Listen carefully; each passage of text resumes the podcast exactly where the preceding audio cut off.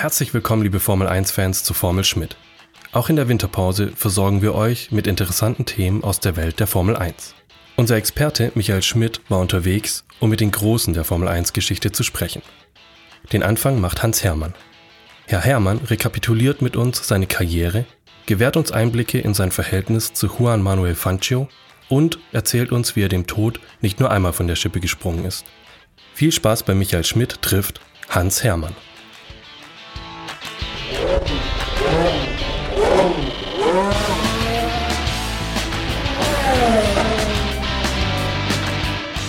Ja, liebe Motorsportfreunde, wir haben heute einen ganz besonderen Gast, einen der letzten Zeitzeugen der 50er Jahre des ersten Jahrzehnts der Formel 1, Hans Hermann, Mercedes-Werksfahrer, später unzählige Sportwagenrennen gewonnen, die Targa Florio, Le Mans. Aber er ist der Einzige eigentlich, der uns noch erzählen kann aus dieser glorreichen ersten Silberpfeil-Ära äh, 1954, 1955. Herr Hermann, wie sind Sie überhaupt Mercedes-Werksfahrer geworden? Oh ja, ich meine, das ist natürlich ein, an sich ein sehr weiter Weg, aber ich hatte irgendwie Glück. Äh, es waren äh, damals, äh, hat Mercedes-Benz, der Neubauer, die legendäre Renngestalt, Rennleitergestalt, wieder ein, äh, ein Team wieder aufgebaut mit den besten Rennfahrern, die er bekam. Das war also in dem Fall Juan Manuel Fangio und Karl Kling, der ja sowieso in dem Team war. Und da suchte man aber noch den dritten Mann, weil er wollte mit drei Fahrzeugen, nicht nur zwei, sondern mit drei wieder in die Renn Renngeschehen einsteigen. Und da war damals eine, die vier damals bekanntesten oder schnellsten Rennfahrer, da zählte ich dazu beim Sportwagenbereich. Und wir äh, wurden dann eingeladen vom Neubauer. Das heißt, es war der Hans Klenk, der damals ja schon ein, Fahrer war. Das war der Günter Bechem und der Brendel, Heinz Brendel und ich. Und wir vier äh, wurde uns gesagt, der schnellste vom, von euch, der nach den zwei, drei Testtagen, kommt ins Rennteam als dritter Fahrer. Und da hatte ich, war ich der Schnellste und hatte das Glück und kam dadurch in die Rennmannschaft. Und diese Ausscheidung, muss man ja sagen, das fand auf der Nordschleife statt. War auf der Nordschleife. Ja, ja. Auf der, ja, natürlich auf der Nordschleife. Leider ist bei diesen Testfahrten Hans Kling damals ganz schwer verunglückt und konnte dann auch nicht mehr fahren. Mhm. Er war dann so wie meines Wissens Pressechef von Conti. Das hat dann Mercedes arrangiert, dass er dann mhm. einen korrekten Beruf hatte. Ja, und wie hat sich das Team dann auf dieses Debüt in Reims vorbereitet? Was lief da davor ab mit Testfahrten und so? Äh, ja, nun, das waren ja die Testfahrten, ja. die vier. Das heißt, wir, äh, ich fange vielleicht anders an, als acht oder neun oder zehnjähriger, mhm. da war, war das also der Wunsch eines Jungen, der, der war Kapitän, muss man werden, mhm. Flugzeugpilot. Äh, also äh, Lokomotivführer war auch wie mhm. ganz was groß. Ich wollte aber Rennfahrer werden. Und es ist dann auch geworden, denn ich hatte dann, äh, meine Mutter hat mir geholfen, die hat, ich habe ihr ihre einzige Goldkette abgeluchst und habe dann einen, ein, ein, ein, ein Porsche 356er war das, einer der allerersten. Ich glaube damals 1,3 Liter, also 1,5 gab es glaube ich noch gar nicht. Und mit dem hatte ich dann äh, Maß Erfolge und da hat dann der Neubauer einem gesagt, halt mal, der kann zu diesen vier gehören, ja. Mhm. die zur Auslese ja. sein können. Mhm. Das heißt, als kleiner Junge wollte ich Rennfahrer werden und bin es dann tatsächlich mhm. geworden. Ja, was ich mit Testfahrt meinte, Sie hatten ja da mal auch eine, eine haarige Situation in Hockenheim.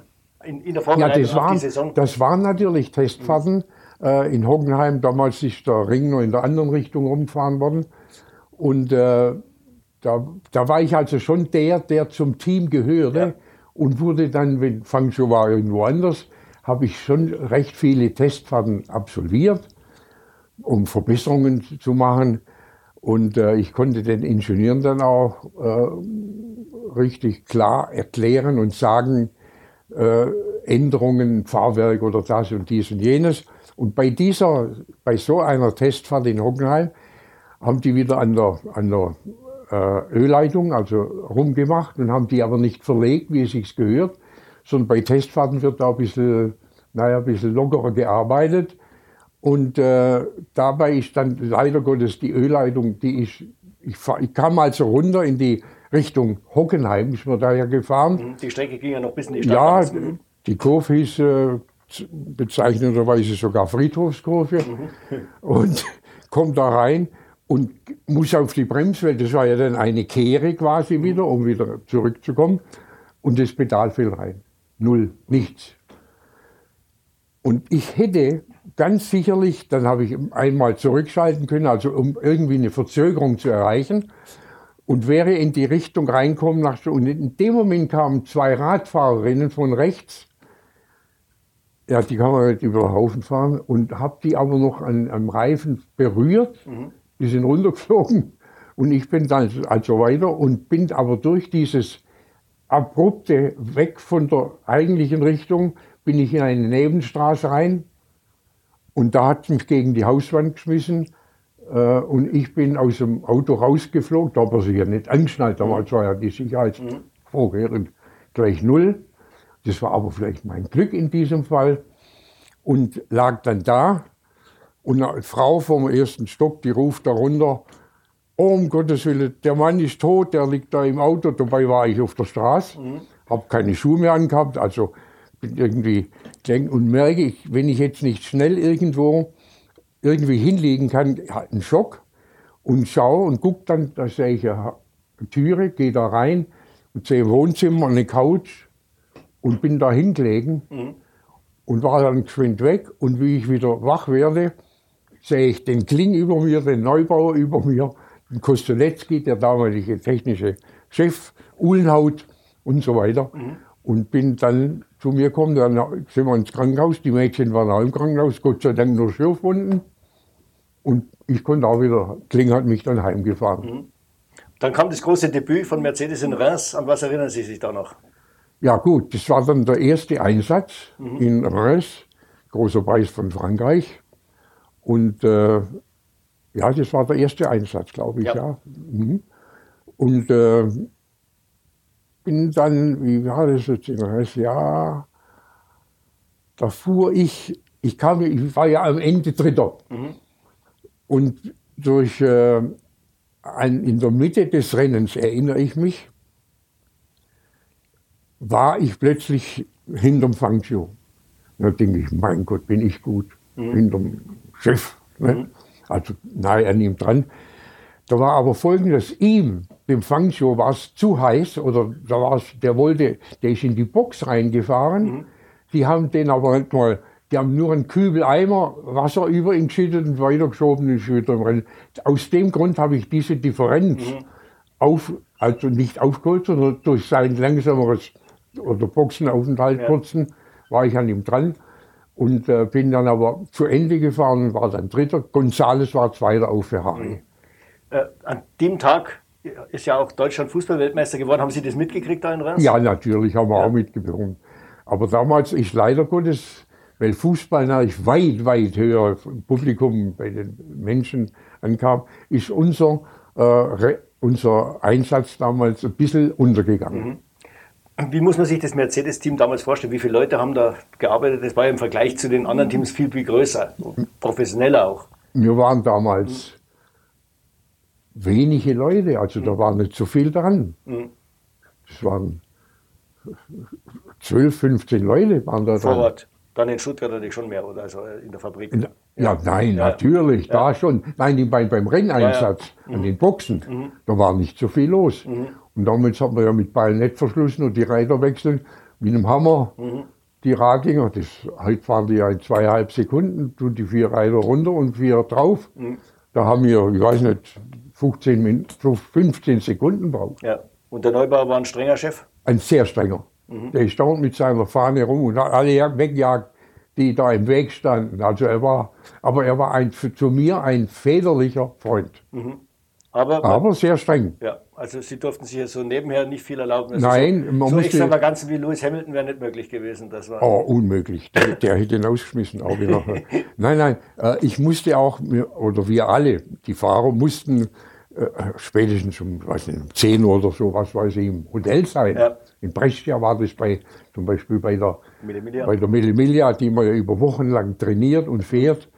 Und äh, der, wo dann später muss, hat der Neubauer diesem Hotelier, nicht dem Nachtportier, sondern dem Inhaber, dem Chef, gesagt, wenn einer später kommt, mich wecken. Mhm. Und das war ich mal halt auch. Mhm. Oder ich, meistens war es ich. Ja.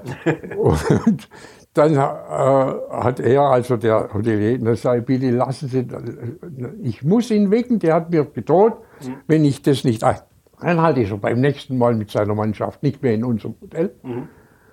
Äh, und, und dann hat er ihn geweckt und dann kam er raus, also so, das war ein Riesenkerl, der Neubauer im Nachthemd und ich auf mich los, auf können Sie sehen und so weiter.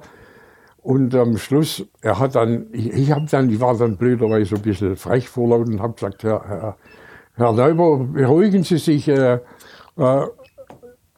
weil er hat gesagt, Sie haben die Expedition geführt. Und er sagt, wir sind doch nicht in einer Expedition. Ich habe da ein bisschen blödes äh. Kurs gehabt. Dann hat er mich entlassen. Mhm. Sie sind entlassen. Mhm. Er hat mich wirklich entlassen. Sie können heimfahren, mhm. packen Sie Ihren Koffer und fahren. Mhm. Dann hat der Uhlenhaut ein Wort eingelegt wieder am anderen Tag und dann konnte ja. ich wieder bleiben. Ich glaube, man muss erklären, äh, Rudolf Uhlenhaut, Uhlenhaut war der Cheftechniker. Das war der Cheftechniker. Ja. Uhlenhaut war ein exzellenter Fahrer. Ja. Dem konnten wir überhaupt nichts vormachen. Ja. Weil, äh, Wie viel langsamer war der als Sie, sagen wir, auf der Nordschleife? Der war vielleicht drei, vier Sekunden langsamer wie wir, mhm. wie die schnellsten. Ja. So schnell waren wir. Also das war ein, eine, eine wirklich, da hatten wir Respekt vor ihm, mhm. auch als Mensch. Und er hat mir dann geholfen, hat also den Neubau wieder runterkommen ein bisschen und mhm. dann blieb ich doch bei der Mannschaft. Wir haben ja schon, Sie haben es ja schon erwähnt, Ihr Teamkollege war äh, Fangio. Was war das für ein Typ? Äh, Fangio war der größte Fahrer, den es gibt, überhaupt.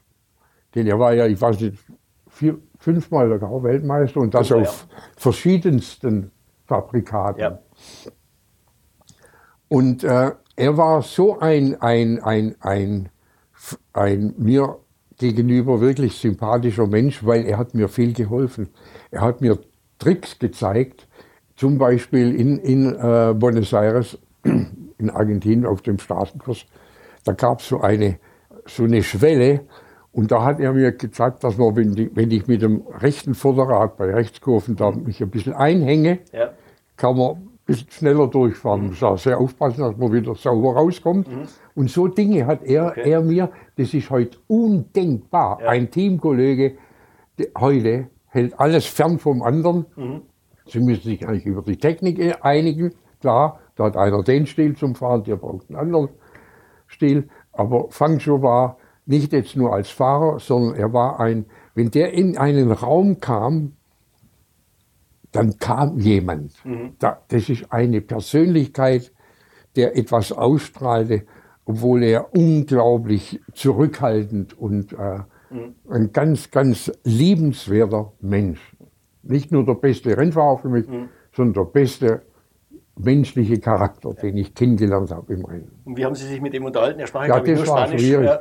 Ich äh, hatte ein bisschen äh, Italienisch. Mhm durch Arbeit, also durch ja. die äh, Möglichkeit, wo ich in Turin ja war. Und so konnten wir uns irgendwie doch verständigen. Ja. Äh, Sie wurden dann 1954 auch noch Dritter beim Großen Preis der Schweiz äh, am Bremgartenring. Ich ja. glaube, man muss den Leuten mal erklären, was war das für eine Rennstrecke? Das war eine unglaubliche Rennstrecke. Eine ganz schwierige Rennstrecke, ja. denn der Belag war sehr, sehr unterschiedlich. Die eine Kurve, ich weiß nicht, die, wo wieder Retour fährt, die war mit Pflastersteinen. Also wenn es im, im, Regen, das war das, das eine Eisbahn. Mhm. Also man musste unglaubliche, auch und auf der gesamten Strecke waren unterschiedlichste Straßenbelege, auf die muss, da muss man wirklich sich darauf einlassen und wissen, da geht's, dort geht's nicht. Und mit viel, viel Gefühl. Und dort wurde ich dann tatsächlich auch Dritter, also aufs Treppchen. Ja. 1955 war dann das zweite Jahr der Mercedes. Sie haben schon erwähnt, Buenos Aires, das war das heißeste Rennen der Formel 1-Geschichte ja, überhaupt. Ja. Was sind da Ihre Erinnerungen? Ja gut, da waren, Das war also, wir waren, das Team war, damals kam dann der Moss hinzu, Ja. also zuerst waren wir ja drei. Und in dem Jahr kam dann Stirling Moss hinzu, waren wir vier Fahrzeuge. Und ich erinnere mich, im Start war, ist der Kling, äh, ich glaube in der ersten oder zweiten Runde hat, ist der rausgeflogen. Und äh, Mitte des Rennens etwa war ja die Situation, die ich vorhin erklärt habe, mit, Ja. dass ich so aufgelaufen Ja. bin, weil er ja in der Box war kurz. Und dann merkte ich auch, ich, krieg, ich bin nahe an einem Hitzschlag. Und äh, ich wollte aber das Auto wenigstens an die Boxen bringen. Und bin an die, weil man hat da so ein komisches, so ein Wurstigkeitsgefühl. Denkt man, jetzt kommt die Kurve, aber lassen doch gerade auslaufen. Also muss man aufpassen, unheimlich aufpassen, konzentrieren. Und ich will das Auto an die Box bringen. Bin also in die Box reingekommen, wollte aussteigen und kam nicht mal alleine raus. Ich war komplett erledigt. Die haben mich also aus dem Auto rausziehen müssen. Beim Moss war so, der hat das Auto nicht an die Boxe gebracht, der hat irgendwo auf der Hälfte der Strecke, hat er angehalten. Hat er gehalten, ist nicht rausgeflogen, hat einfach gehalten. Und dann haben sie ihn, sowas, dann ist Sanka gekommen, hat, haben ihn Richtung Krankenhaus. Da hat er wild um sich geschlägelt da drin. Ich gesagt, er will nicht ins Krankenhaus, er will zurück. Ja. Und da haben sie ihn wieder zurück, wieder zu uns gebracht, an die Boxen. Und da ja Klingauto weg war und mein Auto weg, hatten wir, nein, mein Auto war, ich fuhr ja noch, äh, sind wir dann zu dritt mit meinem Auto dann noch äh, diese Runden zu Ende gefahren. Okay. So war's ja. Das, dann kam Monaco, für Sie ein Schicksalsrennen. Ja, Monaco war eigentlich äh, böse Geschichte. Im, Im Abschlusstraining war das. Nicht im Rennen. Mhm. Ja. Und äh, bin da rausgeflogen Oben am Casino irgendwo, glaube am ich. Casino. Ja. Es geht hoch, de Paris. Und ich spürte, wenn ich also mehr Erfahrung gehabt hätte damals, weil ich spürte, dass das Auto beim Anbremsen sich verzieht, komplett irgendwie ein, äh, bleibt Rad stehen oder bremst, bleibt nicht in der Spur. Hätte ich rein müssen, weil es im Training war, und hätte man da nach der Bremse geguckt oder hätte geschaut, dass das funktioniert. Aber äh, Fangio hat mir auch vorher einige Runden, der vor mir fuhr, ja einige äh, Tricks gezeigt oder Möglichkeiten die Führung und bin dann nicht in die Box blöderweise. Und bin dann beim Hotel de Paris, wo es hochgeht, wieder beim Anbremsen und das Auto hat es gleich quer geschlagen und da bin ich äh, in die Balustrade-Richtung und hatte wahnsinniges Glück, dass ich nicht durchgestoßen habe. Da wäre der Kopf weg gewesen. Also ich bin dort mh, schwer verunglückt, habe aber alles kommen sehen und habe das Lenkrad war reingebrochen durch mein, ich bin also, hab, Gott sei Dank, ich war in der Zeit körperlich, ich habe ja Boxtraining gemacht, also konditionell unglaublich stabil und bin dann wahrscheinlich, also zuerst hoch und dann beim Retour, man hat ja keine Anschnallgurte damals gehabt, und habe damit äh, einen Wirbel angebrochen und das Kreuzbein gebrochen, Steißbein gebrochen und dieser Fuß, der hat den hat's aus luxiert, also aus der Pfanne rausgerissen und der war da drüben. Jetzt wollte ich raus und sehe den Fuß, da bin ich ja so erschrocken, dass der, mein, der Fuß ist auf, liegt auf dem anderen. Ja. Und so kam ich dann ins Krankenhaus und die haben mich dann das wieder eingerenkt. Da war Gott sei Dank hatten wir damals von Mercedes immer einen eigenen Arzt dabei. Dr. Kampf, Kempf. Und der ist mit gleich ins Krankenhaus und die haben mir viel zu viel von irgendeiner, wo was sich löst, gespritzt. Ja. Und da wäre ich fast am gestorben, wenn er nicht sofort gegengespritzt hätte, der Kempf. Da hatte ich also im Krankenhaus Glück, dass ich da nicht dann gestorben, nicht an der Verletzung, sondern an dem Arzt von dem Krankenhaus, der da verkehrt gespritzt hat. Und der Kempf hat mir das Leben gerettet. Wie, wie lange haben Sie gebraucht, bis Sie wieder Rennen fahren Oh, das hat sehr lang gedauert, weil äh, am Anfang, äh, bis der Fuß dann wieder war, wieder drin, dann man musste also nichts operieren, sondern in dem Alter, 25 Jahre oder was ich da war, der, der Körper hilft sich ja sehr, sehr viel. Mhm. Dann lag ich aber doch mehrere Monate, mhm. bis ich dann wieder Einsatz und wäre ich im ähm, das letzte Rennen die, war die Targa Florio. Da war das Team, Thomas und ich wären ein Auto gefahren. Mhm. Und äh, Fangio mit dem Kling, ja. Und noch einer, ein, ein Irre, Ire oder Irländer, mhm. Tittering oder ja, so einer. Ja. Mhm. Äh, und da, hat, hat, da wollte ich dann auch mit trainieren und mhm. aber spürte beim Training, dass wenn der Befehl vom Hirn ja. kam, jetzt bremsen, mhm. das war eine Verzögerung von einer Sekunde. Ja. Und da habe ich dem Neubauer gesagt, das geht nicht. Ja. Ich konnte nicht fahren. Dadurch mussten Sie dann Le Mans auslassen, wo dann das große Unglück passiert ist. Ja. Wie haben Sie dann mitgekriegt oder äh, mitgekriegt, dass Mercedes aufhört? Aber Ende des Jahres haben die ja dicht gemacht. Ja, gut. Äh, ob es jetzt mit diesem schlimmen Unfall, glaube nein, es hing nicht mit dem Unfall zusammen, der in Le Mans war. Mhm. Das war ja übrigens dann mein Auto, mhm. mit dem ich gefahren wäre. Ja. Ich wäre ja an einer ganz anderen Stelle gewesen. Wahrscheinlich wäre gar nichts passiert unter Umständen, ja.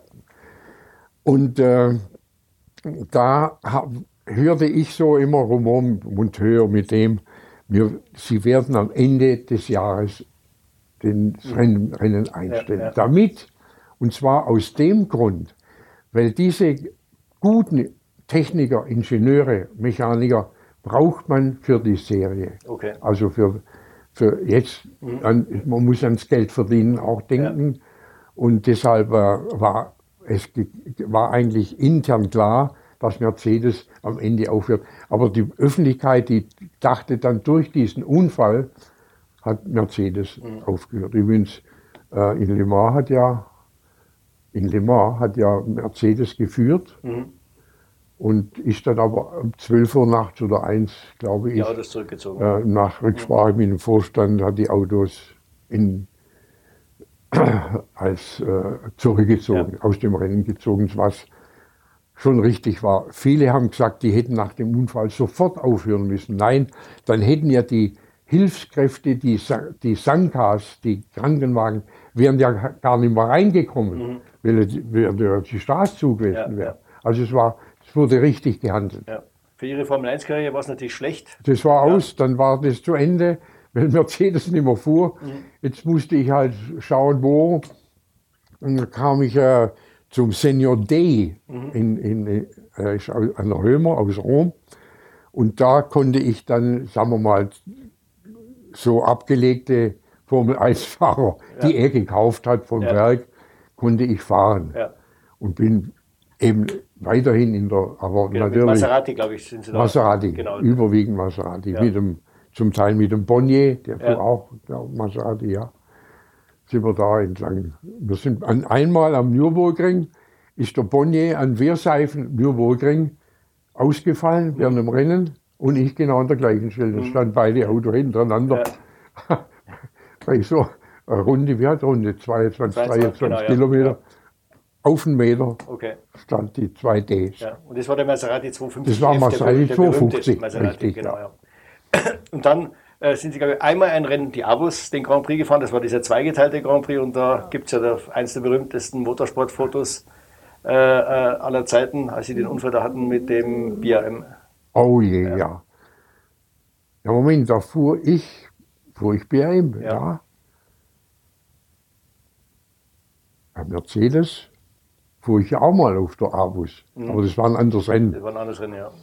Also BRM fuhr ich dann, das war übrigens das äh, Fahrzeug, das gehörte also zum Team vom Stirling Moss. Mhm. Er gab mir diesen, weil er hatte den, glaub, Kuber, der ein bisschen niedriger war auf der Abus, vielleicht fünf Kilometer schneller auf der Karte. Abus ist ja eine doofe Strecke, da mhm. braucht man, was braucht man da? Einen gescheiten Motor und eine gescheite Bremse. Mhm. Und ich kam an die Südkehre ran und hatte keine Bremse mehr. Das wurde dann, äh, an, in demselben Jahr ist es im Moss passiert mit dem BRM mhm. und ist es im Chambera auch passiert. Das, äh, und zwar hat der damalige Chefdesigner oder Fahrwerksmann den Motor fest verbunden mit dem Chassis. So war es, ja. Mhm. Und, die, und wenn ein Motor natürlich, äh, verbunden ist mit dem Chassis, der gibt ja diese die Vibration weiter und dadurch sind die Leitungen ge gebrochen. Okay. Mhm. Und da kam ich also runter an die Südkehre, wo man etwa bei 250 Meter mussten, damals Trommelbremsen, mussten mhm. wir bremsen, damit man diese wieder retour auf die Autobahn. Und da fällt mir das Pedal runter. Jetzt wohin? Ich hätte also diesen Bogen fahren können da wären aber 100 tot gewesen mhm. von den Zuschauern, die ja alle das um, umsäumt haben, ja. diese Kurve. Aber da muss man unglaublich schnell denken, in Bruchteil von Sekunden und denke, nein. Und bin ganz bewusst geradeaus gefahren auf die, vom Tag vorher, muss man dazu sagen, waren die Strohballen vollkommen doppelt so schwer weil es geregnet hatte am Samstag beim Sportwagenrennen, wo leider mein enger, enger, guter Freund Jean Vera tödlich verunglückt ist. Und ich fuhr also in der Hoffnung, dass es eine Verzögerung gibt, bewusst auf die Strohballen. Und da gibt es ja einen Film, da bin ich zehn Meter hoch, zehn Meter mhm. hoch 60 Meter durch die Luft, bis der erste Aufprall kommt. Damals war auch vielleicht Glück, dass man nicht angebunden war. Mhm. Und da hat es mich rausgeschmissen. Und da bin ich dann 70 Meter noch am Boden entlang mit so 10, 12, 15 Überschlägen, wo ich so eine Art Striptease gemacht habe. Wenn mir also die Bahn, die, der Belag ist ja unglaublich rau ja. auf der Avus und äh, hat dann nur noch halb äh, ein bisschen Kleidung an und während dem Fliegen denke ich, weil ja mein Freund gestern tödlich verunglückt ist, ja, denke ich, ich sag's gerade so, wie es ist, so eine Scheiße. Jetzt stirbst du hier in Berlin, wo es so hübsche Mädchen hat. Dass man sowas denken kann. Aber ich denke halt oft dran. Ja. Besonders jetzt im Alter. Aber ich hatte dann, glaube ich, einen gebrochenen. Ich hatte den kleinen ja. Finger ja. war gebrochen. Das war das Einzige. Ja, nein, nein ich hatte ja. natürlich überall äh, Fleischabschürfungen durch dieses auf dem Boden, Verbrennungen. Äh, also ich habe da, wenn man, das sieht, diese Narben, die sehen nicht schön aus. Der ganze Arm und da oben und zum Teil die Beine. Mhm das waren halt Verbrennungen. Und ja. dann äh, bin ich da halt bandagiert worden, habe meine Mutter angerufen, weil damals gab es ja eine Radioübertragung oder vielleicht die ersten Fernsehbilder, mhm. weiß ich nicht, damit ihr, ich ihr sagen konnte, nichts passiert, wenn sie da was Blödes wird im Radio, ja. dass also ich in Ordnung bin. 60, 61, Und dann lag ich ja. aber dort äh, doch eine Zeit lang, ich glaube acht Tage, mit, weil immer wieder die, die, die Verbände weg mussten und, und ah, das war grausam, wie man runter seit äh, nass machen und dann geht's besser. Und dann wollte ich aber, da habe ich den äh, Porsche gebeten, Professor Porsche, äh, ich, das waren ja, sind die Bergrennen gelaufen bei Porsche. Da war der Stommelen und der Mitter die fuhren unter Bad, die fuhren die Bergrennen, Europameisterschaftslauf. Mhm. Und da habe ich darum gebeten, ein äh, Rennen zu fahren, um das aus dem Kopf zu kriegen, ja, ja. mit der Bremse. Mhm. Denn ich habe mich dann immer wieder dabei erwischt, wie ich probiert, ob die Bremse da ist. Das ja. ist so ein Unterbewusstsein, oder ja. ist die Bremse da? Oder, mhm. weil man traut, man hat dann nicht mehr das Sicherheitsgefühl mhm. und die und da bin ich dann das und habe tatsächlich dieses Bergrennen gewonnen. Mhm. ich weiß nicht mehr, was in, wo es war. Mhm. Also ein Europameisterschaftslauf. Ja, dann, wurden, dann, wurden Sie ja Porsche Werksfahrer, sind auch Formel 1 ja, gefahren, ja. 60, 61. Ja. Auch gegen äh, äh, Wolfgang Graf Berge von Trips. Ich glaube, Sie waren ganz gut befreundet, oder? Wir waren recht gut befreundet. Ja. Er war ein richtig feiner Kerl, ein, mhm.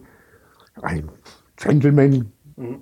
ein, naja, mhm. glaubwürdig, ja. gut erzogen.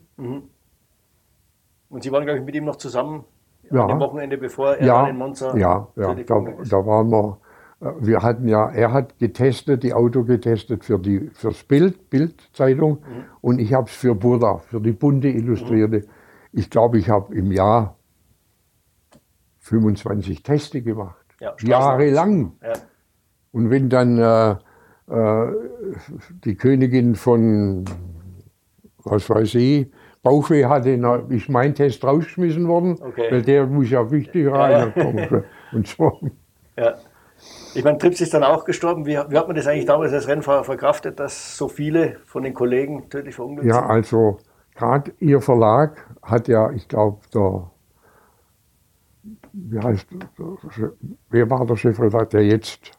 Herr Ostmann? Der Ostmann, der hat ja eine, eine Statistik, sagt man da, oder eine, hat mal nachgeforscht. Also in diesen Jahren sind 65, 65 Formel 1 Rennfahrer mhm. tödlich verunglückt. Mhm. Das hieß jetzt äh, in den vier, Jahr, vier Jahrzehnten, also pro Jahr drei, vier oder fünf mhm. tot. Mhm.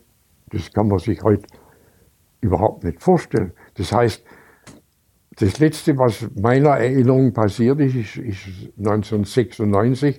Das war der Ratzenberger und der Erdensenna. Ja. 94, 94 war es ja. 94, ja, genau. nicht 96, ja. 94. Ja. Jetzt haben wir 2018. Ja, ja. Also, naja, es war halt so, wir hatten früher Risiko so, mhm. wenig Geld. Geld. Heute viel Geld. Ja.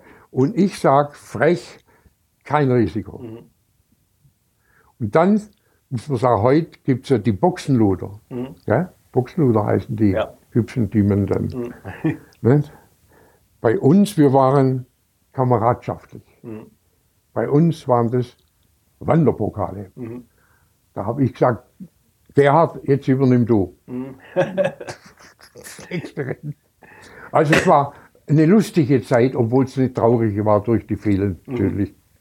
Sie sind dann nicht mehr Formel 1 gefahren, sind komplett auf Sportwagen? Nur noch Sport, ja. ja. genau. Warum das? Manche waren ja bei Porsche, warum sind Sie dann 1962 nicht ins ja, Porsche Werksteam? Da hat dann, da, äh, ich, ich kam dann mit dem Herrn von Hanstein nicht ganz klar. Mhm.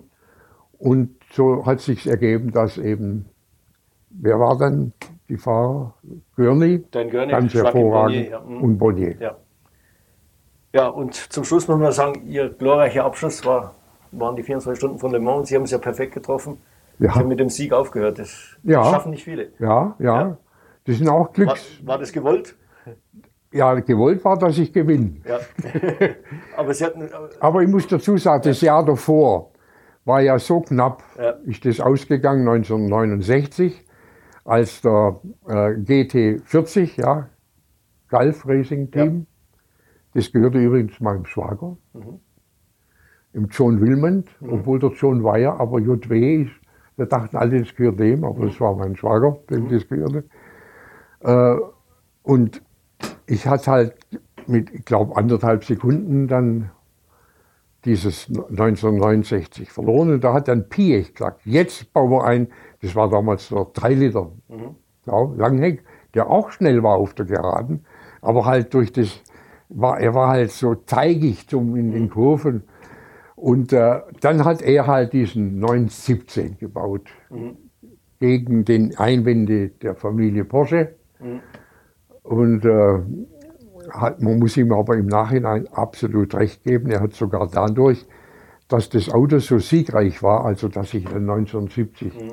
gewonnen habe. Und halt, da muss ich dazu sagen, meine Frau sagte, Hans, wenn du jetzt gewinnst, als ich nach Le Mans fuhr, beim Abfahren hier mhm. zu Hause, ich bin immer abends gefahren um mhm. 10, 11 nach Frankreich und mhm. das war einfach ruhiger, mhm. die Straßen. Äh, wenn du jetzt gewinnst, hörst du auf? Und habe ich gesagt, ja. Mhm. Jetzt habe ich gewonnen und habe Wort gehalten. Perfekt. Vielen Dank, Hans Hermann. Ich glaube, es war ein wunderbarer Einblick in die wilden Jahre des Motorsports von 1950 bis 1970. Und äh, wir bedanken uns fürs Zuhören und bis zum nächsten Mal. Ciao.